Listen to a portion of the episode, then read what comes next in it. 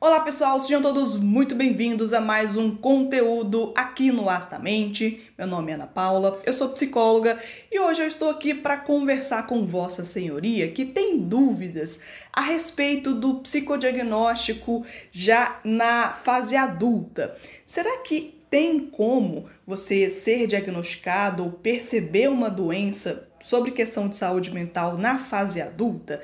Será que depois de passar a infância, depois de anos de vida, será que é possível surgir também novas doenças mentais? Vamos falar sobre isso? Fica comigo aqui nesse vídeo e se inscreve no canal se não está inscrito, porque hoje a gente fala um pouco mais sobre essa questão.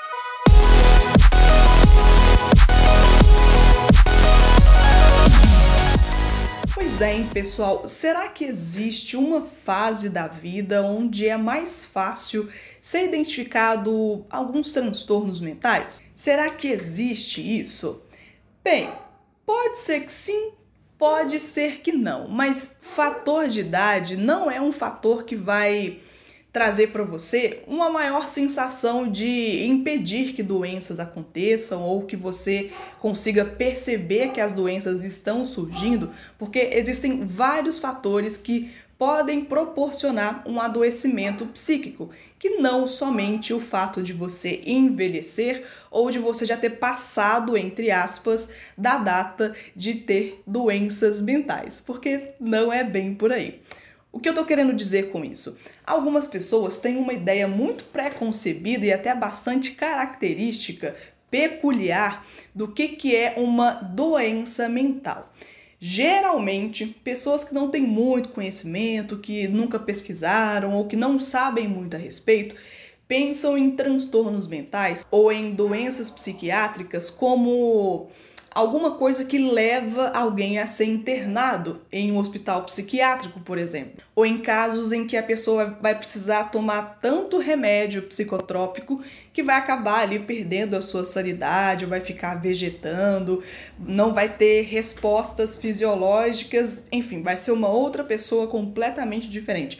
Ou então aquela imagem bastante caricata de pessoas que falam com a parede, que sentem coisas estranhas, que ouvem palavras ou ouvem pessoas que não estão lá.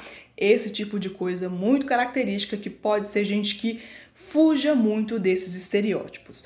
Muito cuidado quando você for pensar em saúde mental, em doenças da mente, entendendo que é isso. E se fugir desse espectro é porque não tem nada demais acontecendo nem todos os adoecimentos eles vão ser iguais para todo mundo. Claro que existem alguns fatores que mais se repetem, mas nem todo mundo vai viver aquela doença da mesma forma. Nem todo mundo vai ser diagnosticado do mesmo jeito, nem todo mundo vai ter tratamento que vai ser do mesmo jeito e nem todos terão uma adequação ao tratamento que vai ser semelhante. Por isso que é muito importante ter um acompanhamento a longo prazo tanto com o psiquiatra e com o psicoterapeuta, para avaliar com o passar do tempo como que essa pessoa está reagindo ao tratamento para acabar ali não trazendo mais sofrimento para a pessoa que já está passando por uma situação difícil. Como eu sei que vocês geralmente pedem algumas indicações, aqui eu sei que tem muitos alunos de psicologia ou colegas, pessoas que estão interessados em estudar um pouco mais sobre a saúde mental, eu vou deixar aqui embaixo na descrição desse vídeo alguns links de livros, indicações para vocês lerem um pouco mais. Normalmente eu utilizo esse manual aqui de Dalgalarrondo, Psicopatologia e Semiologia dos Transtornos Mentais. Essa daqui é a terceira edição. Ele está atualizado de acordo com o DSM-5 e com o CID-11. Vou deixar aqui embaixo na descrição se você quiser conferir e se você quiser também dar uma olhadinha para entender como funciona, mas é um calhamaçozinho, é bem grandinho. E aqui tem uma descrição um pouco mais atualizada dos transtornos e das psicopatologias atuais. E também vou deixar outros aqui se você quiser ter um pouco mais de informações ou se você for profissional da psicologia e quiser abastecer um pouco aí a sua biblioteca de livros de referência, pelo menos que eu utilizo e que eu acho relevante. Novamente aqui frisando para vocês. Muito cuidado com as características peculiares, com essa ideia preconcebida, com essas coisas características, caricatas do que, que é um adoecimento.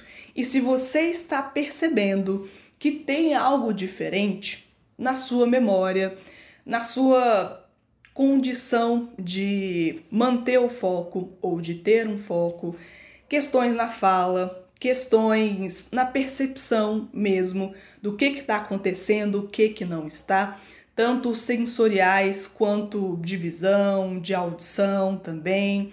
Se você percebe que existe alguma questão social, algum tipo de estranhamento, se você percebe que existem algumas características suas, como variação do humor, variação na qualidade do seu sono, um desânimo muito aparente, se você percebe que existe algo diferente, que pode refletir para você como um adoecimento, gente, não deixa de pesquisar. Procure um psicólogo, procure um psiquiatra, ou então vá ao médico, faça exames. Eu sempre indico para pacientes que podem, é claro, eu sei que é difícil, nem todo mundo pode, ter um acompanhamento de saúde a longo prazo, fazer exames de rotina, ter esse check-up anual ou quando for possível, porque é importante você ter noção de que saúde mental também corresponde à saúde do seu corpo.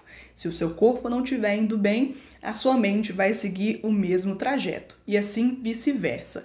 E não se preocupe com questões de idade, tipo, ah, pessoas com transtorno de déficit de atenção só vão passar por isso na infância, porque é na infância que começa ali a ficar agitado, que vai demonstrar ali aquelas características peculiares, né? Vai ser agitado, vai tacar o terror na escola, vai ter notas péssimas e vai ser aquela pessoa super zoneada. Nem sempre é assim. E também fique muito atento, atenta, atente a não se autodiagnosticar aí para o Google ou aí para os manuais também de diagnóstico e começar a ler ali tudo que você vai se enquadrar em tudo e vai ser um caos.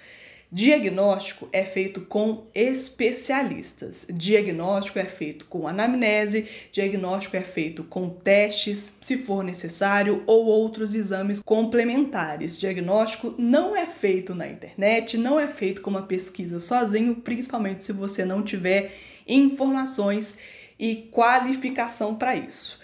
Nem tanto ao céu, nem tanto ao inferno. Se você tem alguma dúvida, procure um profissional, mas não fique se enquadrando em características peculiares, não fique achando que doença mental é só aquilo que leva pessoas para hospital psiquiátrico, que é só aquilo que deixa pessoas grogues ou que ficam vegetando, que ficam de cama, camisa de força, sabe? Muito cuidado com isso. E se você tiver interesse, porque pode ser que você esteja deixando passar desapercebido algumas informações, tanto em você quanto em pessoas queridas, mãe, pai, irmãos, por exemplo, porque você está ingenuamente tendo uma imagem pré-concebida e sem muitas informações do que é. Tem dúvida? Procure alguém que pode te orientar. Se você acha que tem algo fora do comum, peculiar, procure indicação. Não vai para sites de busca pesquisar o que está acontecendo e também não deixe de investigar, mesmo que você ache que depressão só é uma coisa que as pessoas ficam tristes para sempre, que depois passa, que gente ansiosa é qualquer pessoa que se sente nervoso por qualquer coisa que possa ser um fator de risco, uma apresentação, falar em público, essas coisas muito características, muito peculiares do que supostamente pode ser. Tenha um senso crítico nisso e tome cuidado também, porque saúde da mente, quando não bem tratada, ela vai voltar para você e pode ser uma coisa bem desagradável no futuro.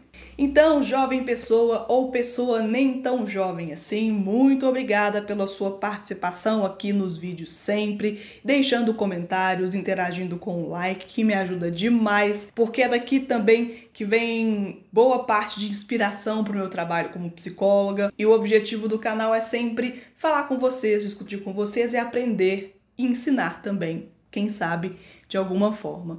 Muito obrigada por ficar comigo até o final, por prestigiar o meu trabalho e até o próximo conteúdo aqui no Astamente.